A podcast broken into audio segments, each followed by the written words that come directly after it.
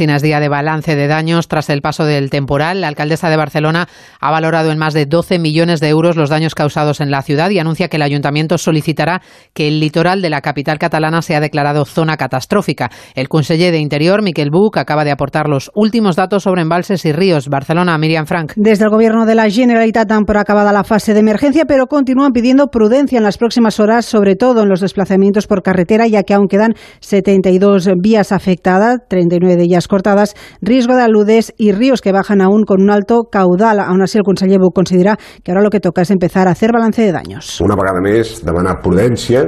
Una vez más, pedir prudencia, pero también que este país tiene que tener claro que tiene que ir volviendo a la normalidad.